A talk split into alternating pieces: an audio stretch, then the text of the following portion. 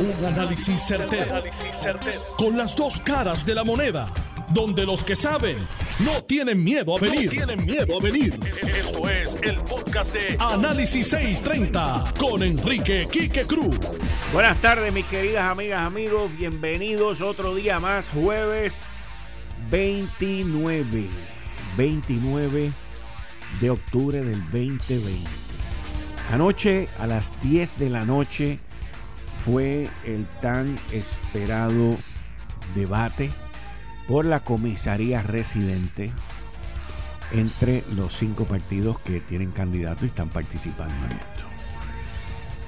Nadie, aparte de los que estuvieron envueltos en la campaña de Jennifer y en su fogueo para este debate, se hubiesen imaginado que esto iba a ser como el Royal Rumble del, del, de Carlitos Colón contra el Invader y contra Catimba Matumba. Fue del saque, del saque. Aníbal Acevedo Vilá, que llevaba ya desde, desde la primaria, desde agosto 16, agosto 20, por ahí, o sea, él estuvo de agosto a septiembre y de septiembre a octubre, llevaba 60 días cayéndole atrás a Jennifer, que si Donald Trump, que si esto, que si lo otro, a palo limpio, que si el anuncio envolvió a mi familia, que si Piti la familia, que si quita el anuncio, que todo el revolú ese que llevaba ya, mire, como una olla cuando va calentando, pero nadie se imaginaba que la olla de presión, no solamente empezando el debate, iba a agarrar y explotar allí mismo. Nadie se imaginaba eso. Así mismo, así mismo estaba la olla de presión. Así mismo, nadie se imaginaba eso. Jennifer González del saque atacó. Y yo me quedé mirando aquello atónito. Atónito. ¿Tú pensaste que le iba a dar una bofetada? Ella, él, de verdad. Es a rayo. Ya, che pero él no cruzó la raya. Entonces, vino el momento épico ahí, ahí donde llegó eso al tope. Y Jennifer lo señaló, Jennifer le dijo de todo lo que nadie jamás se había atrevido a decirle a Aníbal.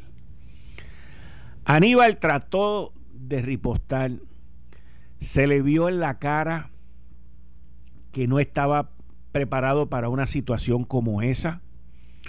Se le vio en la cara la frustración porque no estaba debatiendo con un varón. Y esto no es un comentario machisma, machista, perdón. El que me venga con esa vaina que se vaya para otro lado. La realidad es que uno respeta a las damas, aunque sea en una discusión, en una pelea y esto lo inhibió a él de poderse defender con todas las armas mortales que él llevaba. No pudo, no pudo. Sacó el tema de la tía, de, su esposa Piti. Después de Piti sacó el tema de la tía Lola. Después de la tía Lola sacó los mensajes de texto. Sacó a Donald Trump. Él buscó en la caja esa y sacaba para afuera y Jennifer no le daba break. Y nunca le llegó a dar break. Mientras entonces, Lenin, que era el moderador, y puede haber habido gente, puede haber gente que lo, que lo hayan criticado. Yo entiendo que Lenin hizo lo correcto. Que es lo mismo que yo hago aquí cuando el machete y el marrón se enredan. Uno viene y se echa para atrás y los dejan a ellos que se enreden ahí. Y eso fue lo que Lenin hizo, los dejó que se enredaran, porque esto es rating también. Esto es entretenimiento también. Y Lenin fue muy hábil, muy inteligente y muy astuto en permitir que la, la discusión se llevara a cabo completita, completita. Los otros tres candidatos, la del Movimiento Victoria Ciudadana, la doctora, la doctora trató de obtener protagonismo como si estuviera en un salón de clase. Children, children, niños, niños, por favor, orden. Eso no funciona ahí. se salió del podio, se movió para el frente. Ella hizo de todo y lo que hizo fue que se buscó dos regaños por parte de Lenin. Dos regaños por parte de Lenin. No funciona. La que ganó ahí en ese momento fue la candidata del movimiento, del movimiento, de, del movimiento de dignidad, de dignidad. Esa, ella fue la que ganó ahí porque se mantuvo en su sitio y se mantuvo después dando su mensaje.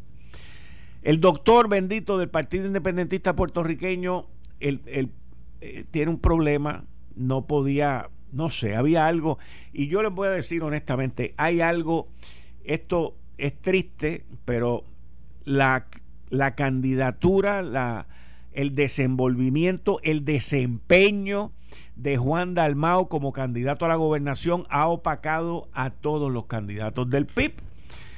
Y entonces los candidatos del PIB, en vez de mirar cómo se comporta Dalmao, cómo actúa Dalmao, cómo hace, cómo habla Dalmao y qué, cómo, qué temas toca Dalmao, han querido montar su propio timbiriche. No, tenían que seguir al líder. Y el líder los ha opacado a todos. Esa es la verdad. Uno mira al, al, candidato alcalde eh, de San Juan, Adrián González, y se traba en el, en el debate con, la ciudad de San Juan. Se trababa y tú ves a Dalmau que fluye. Uno veía a este que se viroteaba todo. Entonces se ponen a quejarse que si las reglas, esto y lo otro. Mira, la realidad de esto es que Puerto Rico completo esperaba esa confrontación y esperaba que eso se diera. Y se dio. Y entonces los otros, pues está bien, yo lo puedo entender. Los otros se quejaron que si no hay tiempo igual, que si las reglas, esto y lo otro. Y Lenin después vino y les dijo, pues está bien, este, tienen un minuto ahí cada uno para que tiren un poquito de maíz, pero me ha aburrido más de nuevo. Y la situación culminó. Fue impresionante, de verdad. Y fue extremadamente entretenido.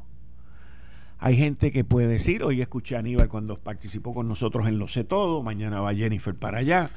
Pero hay gente que puede, Aníbal dijo que, sí, que, que, ella lo miraba con odio, con odio. Yo no sé lo que es una mirada con odio. ¿Tú sabes lo que es una mirada con odio? Sí, a ti te han mirado con odio. No me diga, de verdad. Que tú, a ti también. Tan bueno que tú eres, ¿verdad? ¿Quién te podrá mirar a ti con odio, verdad? Yo me hago la misma pregunta. La realidad de todo esto es, mis queridas amigas, amigos, que Jennifer, eso, miren, hoy viene, viene, eh, Aníbal mismo viene y dice que Ico Saya, Ico, mi amigo Ico de Ponce, lo llamó y le dijo que él estaba indeciso, honestamente.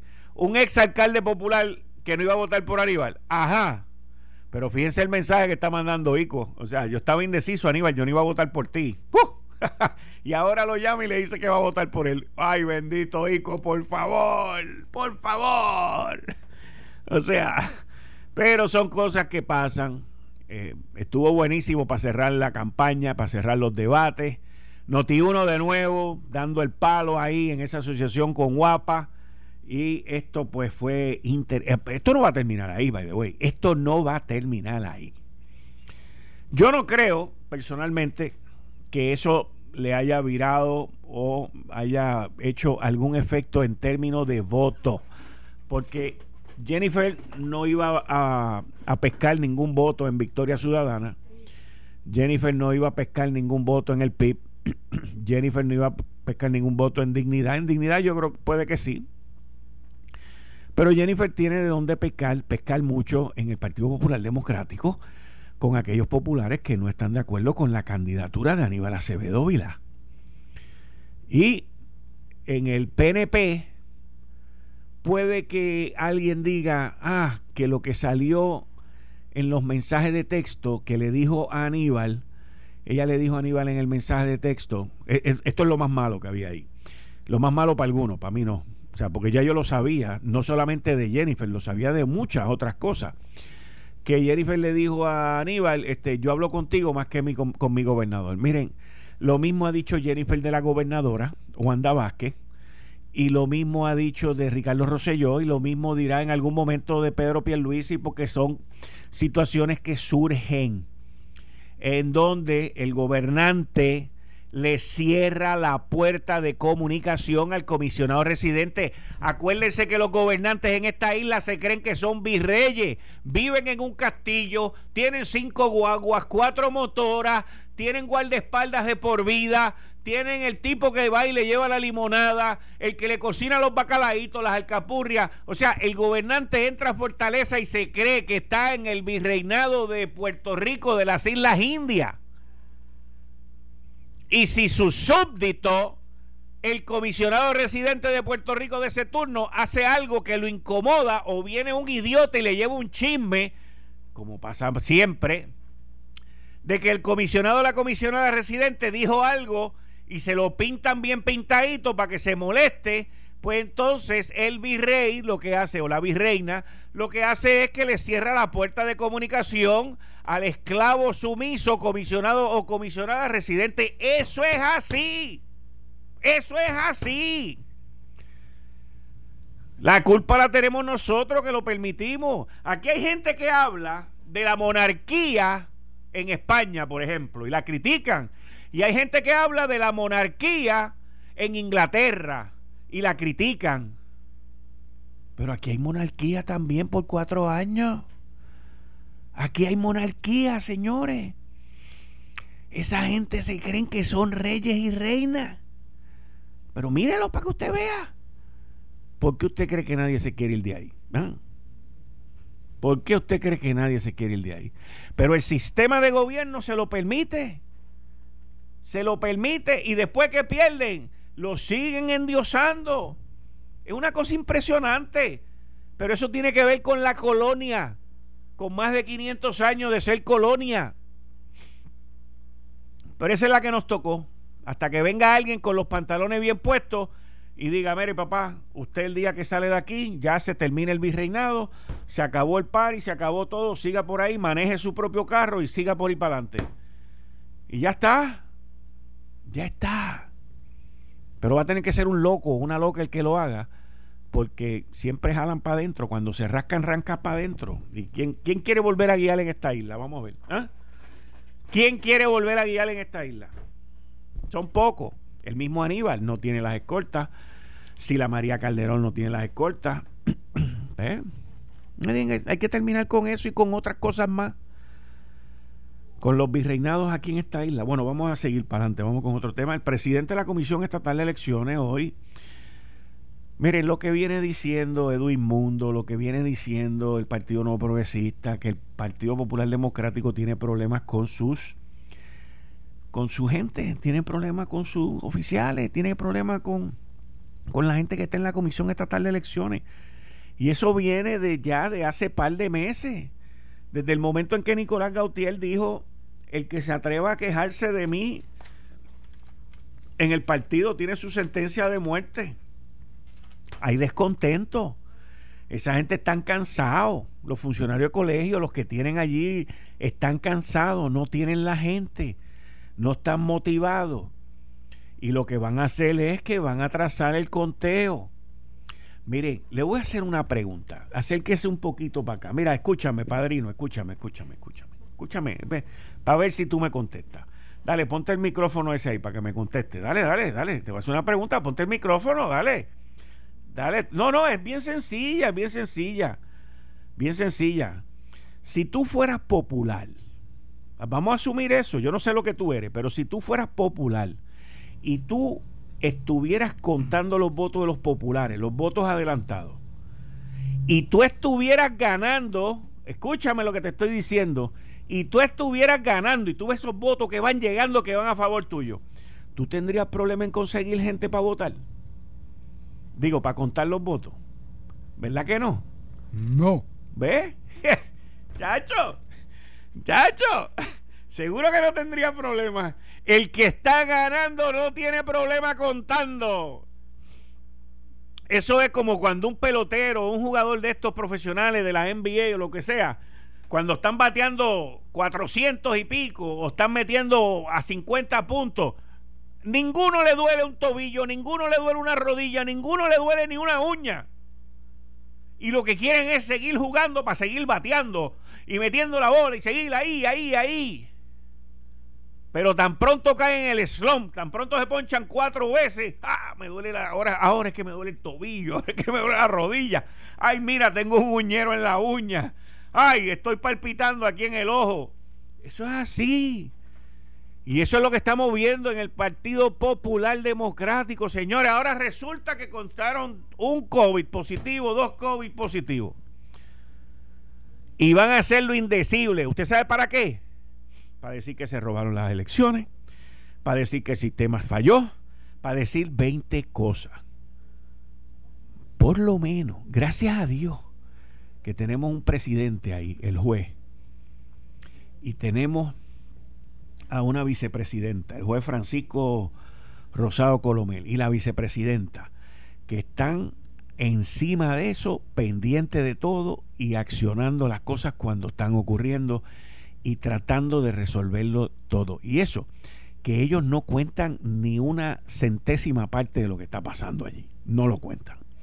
Y buscan la manera de resolver, como dicen los jueces, de resolver los problemas en chambers, en, en las oficinas de los jueces, para que el resto de la corte no se entere. Pero esa es la realidad, señores. Tienen un problema de, de déspota tienen un problema de que están agotados, tienen un problema que los tratan mal, tienen un problema de todo en el conteo de los votos. Y lo que quieren es arrastrar el sistema. Ah, ahora yo me pregunto si eso también era lo que estaba pasando en las primarias y por eso fue que hubo tanto problema en las primarias. Porque fíjense que después las primarias que sacaron al otro que estaba antes, de momento todo como que cogió vida y se resolvió. Pero todo lo que cogió vida y resolvió era lo que no tenía que ver con las manos de ellos en específico, ¿eh? De los cinco comisionados, no tenía nada que ver con ellos. Era la imprenta, la imprenta respondió con tiempo, los maletines ya están listos, está todo listo. Ahora que hay que contar y estamos perdiendo. Ah. Es bien importante, ahora que estoy hablando de esto del proceso de votar que usted haga las marcas donde es, por favor. Bien importante que haga las marcas donde es, para que su voto no se pierda. Y el día que son las elecciones, que es el próximo martes, mire, faltan, hoy faltan seis horas. Y mañana es viernes, sábado, domingo y lunes. Son cuatro días después de esta noche, de las 12 de la medianoche, son cuatro días, 24 horas son 96 horas, 4 por 4, 16, son 96 horas que van a faltar para el día de las elecciones. Así que usted va a coger y va a mirar que ahora los colegios están abiertos en un horario distinto, van a tener una hora más y van a empezar una hora más tarde. ¿Ok? Van a abrir a las 9 de la mañana, lo cual significa que faltan seis horas hoy para las 12 de la medianoche y nueve horas el día de las elecciones para que abran los colegios. Son 15 horas. Estamos hablando que faltan 111 horas. 111 horas y 35 minutos. Ahora mismo, a las 5 y 25 de la tarde. Faltan 111 horas y 35 minutos para que abran los colegios. Los colegios van a abrir a las 9 de la mañana y van a cerrar a las 5 de la tarde. O sea que va a haber tiempo. En adición a eso, ya de los aproximadamente, pónganle que vayan a votar como un millón dos, ya han votado 200 mil. O sea que van a votar un millón de personas. Y vamos a tener una hora más. Y van a abrir más tarde. Así que de 9 de la mañana a 5 de la tarde Usted se pone su mascarilla, usted se lleva su botellita de alcohol y eso después de las 5. Y entonces este, usted viene y arranca por ahí. Yo voy a estar aquí el día de las elecciones. A las seis y media de la tarde voy a estar aquí con ustedes hasta que esto termine. Los colegios cierran a las 5 y yo voy a tener mi equipo allá afuera en la calle que nos va a decir cómo son las tendencias, señores, cómo van las tendencias. Y nosotros aquí en Noti1 vamos a tener esta programación. Este domingo va a estar. El lunes, como les dije, tengo un programa especial donde van a estar todos mis colaboradores el día antes de las elecciones. Así que usted lo que va a tener va a ser un banquete en Noti1 que nos puede escuchar a través de la FM en el área metro, en el 94.3 FM También en el área oeste, nos puede escuchar en el 99.9 por allá por la Sultana del Oeste en Mayagüez. Y las distintas emisoras de Noti1 alrededor del aire. Eh, estás escuchando el podcast de Noti1. Análisis 630 con Enrique Quique Cruz. 5 y 37 de la tarde de hoy, jueves 29 de octubre del 2020. Tú estás escuchando Análisis 630. Yo soy Enrique Quique Cruz. Estoy aquí de lunes a viernes de 5 a 7. Ahora con la Chief Information Officer, la oficial principal en términos tecnológicos del gobierno de Puerto Rico, la ingeniera Glorimar Ripoll. Bien, buenas tardes. Bienvenida a Análisis 630. Saludos, muchas gracias eh, por la invitación y saludos a todos los que me escuchan. Espero que estén todos bien. para que la gente conozca un poquito de usted, ¿cuál es su preparación académica? Yo, bueno, yo soy ingeniera de sistemas de información, tanto mi bachillerato y, mi maestría. Eh, son, esa es mi especialidad. ¿Graduada de dónde? Eh, De MIT, del el Massachusetts Institute of Technology. Ambas cosas, el, el bachillerato y la maestría. El bachillerato y la maestría es graduada de MIT. Es correcto. Ok, muchas gracias. Eh, le pregunto, se anunció esta semana que la gente puede renovar las licencias eh, por el internet. Cuénteme cómo, cómo se logró eso y qué, ha pasado con eso. Claro, oye, nosotros estamos súper contentos con esto. El martes fue un día histórico realmente para el gobierno y la ciudadanía desde la perspectiva de tecnología e innovación, en donde uno de los servicios más criticados y más ineficientes y que nos causaba ansiedad a todos, incluyéndome, que era la renovación de la licencia, lo hemos podido transformar en cuestión de, de seis o siete pasos a través de la aplicación digital, eh, la aplicación móvil del SESCO, el SESCO digital, disculpa. Este, así es que desde esa perspectiva, pues es un logro inmenso. Eh, y hoy hemos estado recibiendo en el SESCO de Carolina, que es el primero que está en el plan piloto, eh, ciudadanos que han estado muy contentos, que es cuestión de cinco minutos lo hicieron en la comodidad de su casa el proceso y llegaron y en cuestión de cinco minutos estaban fuera allí en el SESCO ya con su licencia de conducir. Y todo esto a través de, de, la tecnología, o sea, uno no tiene que ir allá nada si lo puede hacer en su computadora o en el teléfono. Es correcto. Ahora mismo, como dije, está exclusivamente a nivel de la aplicación móvil. Pronto se va a poner también en el portal de, de internet, pero ahora mismo pues lo primero es que tendrías que bajar la aplicación, depende si tienes eh, iPhone o Android, pero buscas la aplicación Sesco Digital, ya hay 800 mil personas que lo tienen, o sea que hay que exhortar al resto de la ciudadanía que no lo tenga, pues que vaya al App Store o a Google Play y la bajen y a través de la aplicación pues te va a salir una notificación, una alerta si eres candidato para esto. Es importante que se aclare, ¿verdad? Hay unas condiciones por las que no podrías ahora mismo renovar en línea.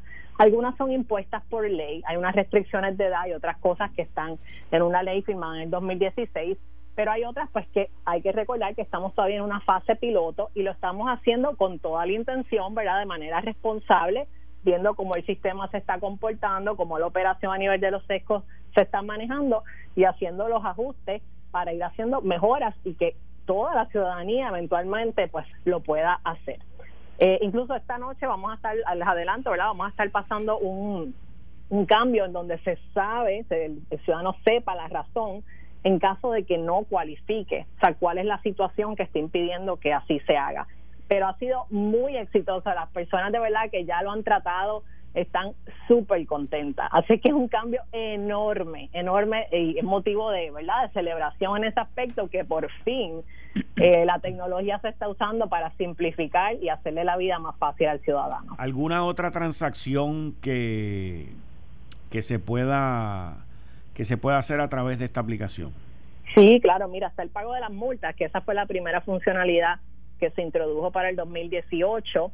Eh, ahora mismo se han pagado 450 mil multas, eh, creo que es un total más o menos de 33 millones de recaudo.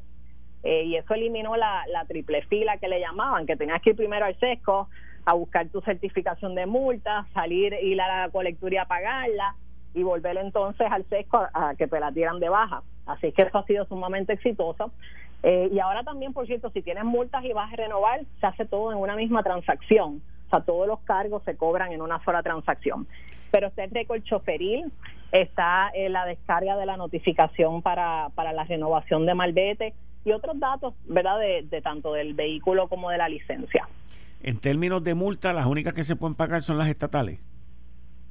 Entiendo, sabes que me cogiste en esa. Eh, son todas las que están en el sistema David, ¿verdad? Que ese nombre del sistema ya lo sabe todo el mundo. Eh, no estoy segura mismo si las multas eh, municipales se ponen en ese sistema o no. Se tendría que confirmar esa. Pero es todo lo que actualmente está en ese sistema. Acabo de bajar sesco digital. Muy bien. Así que ya estamos. Muchas gracias, Glorimar. Seguimos informándonos con todos estos avances tecnológicos en el gobierno eh, para también evitar el contagio. Así que muchas gracias. Claro que sí. A tus órdenes, Quique. Saludos. Gracias. Y usted escuchó al ingeniero Glorimar Ripoll, la Chief Information Officer del gobierno de Puerto Rico, que esta semana estrenaron Sesco Digital. Mi querido amigo, ¿cómo estás? Atilano Cordero Vadillo. Mi querido amigo Quique Cruz, yo estoy muy bien, gracias a Dios. Eh, un cordial saludo, primeramente, a nuestra distinguida audiencia, tanto local como internacional. Y como todos los jueves, un placer y un honor estar compartiendo contigo y con ellos. Estoy desvelado con ese desvelado. Te pasó igual que a tú Sabes, tú sabes que yo te lo dije que estaba desvelado, estaba desvelado. El debate que me dio vergüenza. Yo sé que es el debate. Ese debate me dio vergüenza. Poder, y tú sabes, Quique, que siempre mi, filosofía es que podemos diferir. Y podemos diferir de nuestros oponentes, pero vamos a diferir con respeto. Ese debate no fue el caso de lo que vimos anoche, de los comisionados residentes, Aníbal Acevedo Vilar y Jennifer González, lo convirtieron, Quique, en uno de falta de respeto, lo convirtieron en insulto, lo convirtieron en mentira y en medias verdades. Yo sé que a mucha gente le gusta ese estilo de debate. Y el amigo Lenin muy hábilmente los dejó que pelearan para el hating. Seguro. Para mí, para mí ese debate fue un mal ejemplo para nuestros jóvenes y una falta de respeto para el pueblo. En este debate estuvieron ausentes las ideas, estuvieron ausentes las propuestas para solucionar los problemas sociales y económicos del país. Y como decía el gobernador y fundador del Partido Nuevo Progresista, don Luis Aferré, la razón no grita, la razón convence. Y eso fue esas palabras tan profundas de don Luis Aferré, fundador del PNP, y el gobernador de Puerto Rico, estuvieron ausentes anoche. Y esos dos distinguidos debatientes le dieron un flaco ejemplo a nuestra juventud, a nuestros ciudadanos, cómo es que se debe llevar un mensaje al pueblo de Puerto Rico. Yo espero que esto no vuelva a suceder y si sucede, ¿de quién va a ser el gran ganador? Los ratings. Ninguno ganó nada anoche. Al revés, los dos perdieron. Yo estoy seguro que los otros partidos se dijeron, esos son los mismos que llevan tantos años en el poder y están dando un mal ejemplo esta noche. Y no tienen propuesta. Ese fue el ejemplo que se dio en el debate anoche. Lamentablemente, eso fue lo que yo vi en ese debate. con todo el respeto a tu opinión y a tu y a tu expresión, ¿tú lo viste completo? Ya, pero, pero, ¿qué, tú, tú, te crees? La mera duda ofende. La mera... Mi íntimo amigo y hermano Quique Cruz. ¿Tú crees que me desvelé? No dormía anoche. Por poco. Yo dije, ah, se caen encima ahorita. el manoteo. Yo nunca había visto eso. Yo solamente vi un debate, fue en un programa que fue en el Canal 4, de Ojeda Sin Límite, entre Carlos Romero Barceló y don Miguel Hernández Agosto. Pero eso no fue un debate, eso fue una discusión que se dio en el programa de, de Ojeda Sin Límite, en la entrevista de ellos, y que se pusieron a discutir los dos, que se fue en, en el plebiscito, en un plebiscito. Mira, no sé si tú te acuerdas de eso. Sí, yo, yo, yo ayer cuando estaba hablando del debate, ayer en el programa, este, dije esto y, aquí me lo, me lo enviaron. Escucha esto. Hoy, hoy, a las 10 de la noche, estará Jennifer preparada con el taco para combatir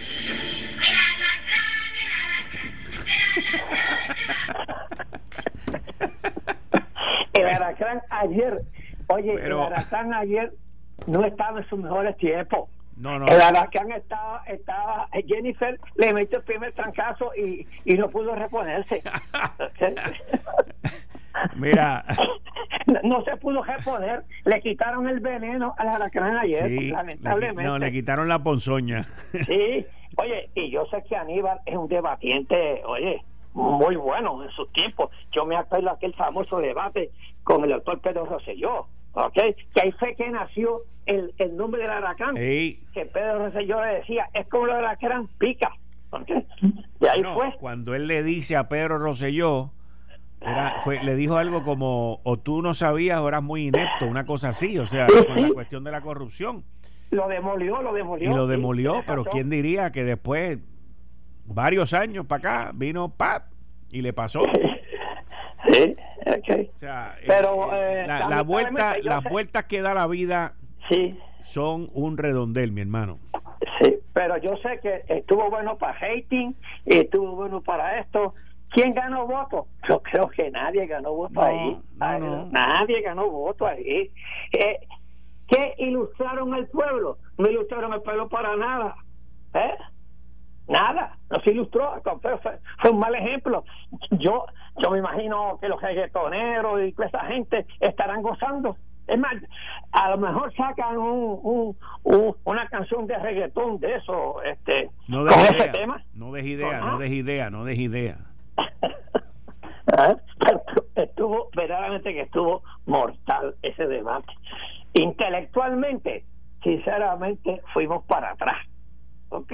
Fuimos para atrás. Pero esa es la política, que el pueblo decida, que el pueblo es, ya, oye, ya el lunes, el, martes, aquí que ya estamos cerca de nada para la gran verdad. Ese es, el desenlace de todos los debates. Faltan 111 horas con 10 minutos. Te saqué, me está sacando eh, hasta los minutos me sí, Mira, son las 5 y 50. Faltan 10 minutos para las 6, más 6 horas, más 96 más 9. Faltan 111 horas con 10 minutos.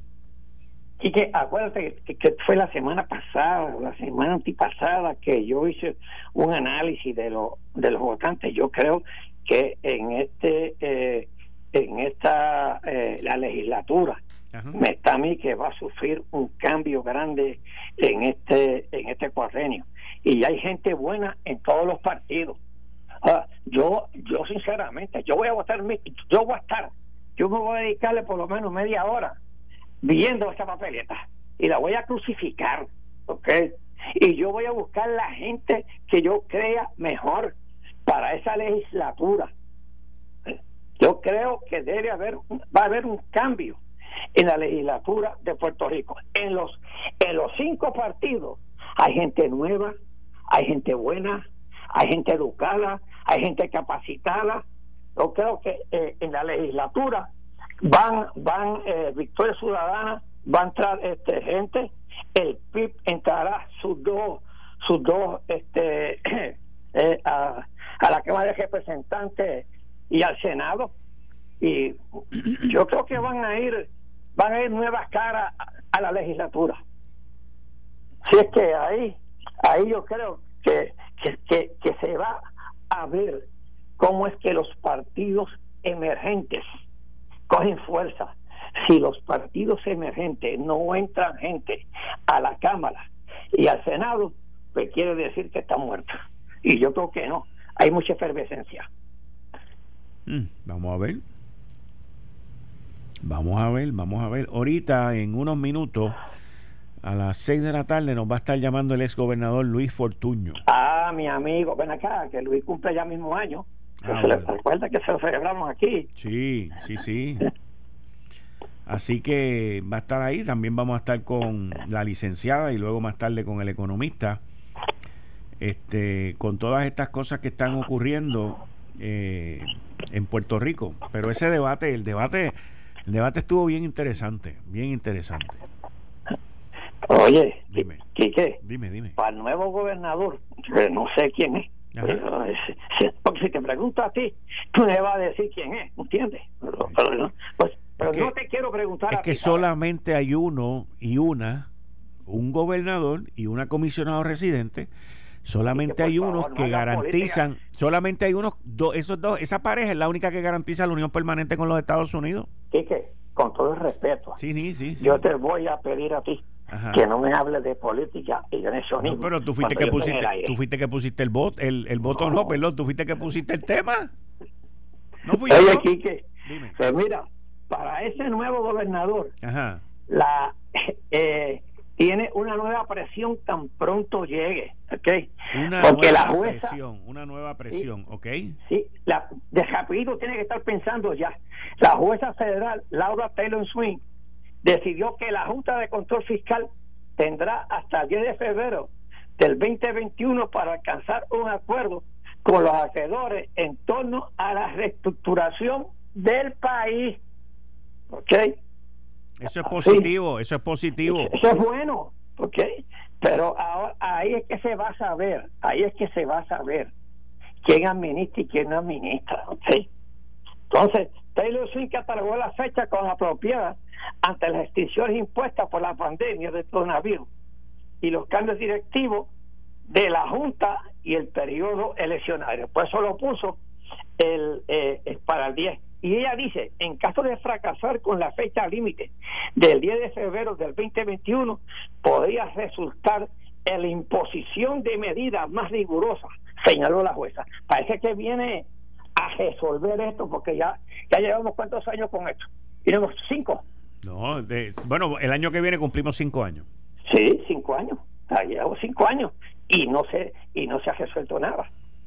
Así es que ya la jueza está decidida a, a, a, ver el caso de la reestructuración de la deuda. Así que el, el gobernante entrante tiene esa presión, ya tiene que ser el que eh, con su equipo de trabajo ya debe estar haciendo sus ajustes y haciendo su plan de trabajo. Yo espero que haya un plan de trabajo, un plan de verdad, no como el de Ricardo José yo, ¿sabes? Un plan de verdad, que haya un plan hecho, un plan bueno para echar este país hacia adelante. Gane el que gane, sea este nuestro mutuo amigo Pedro Pierluisi o sea este Vaya, ¿cómo vas se bien, Carlos Altieri. bien. No, no, vas bien, vas bien. Tú vas bien, dale, tranquilo. El que puso el tema fuiste tú, no fui yo.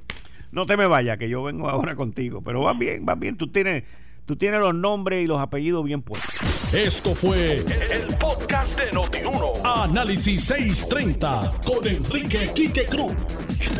Dale play a tu podcast favorito a través de Apple Podcasts, Spotify, Google Podcasts, Stitcher y notiuno.com.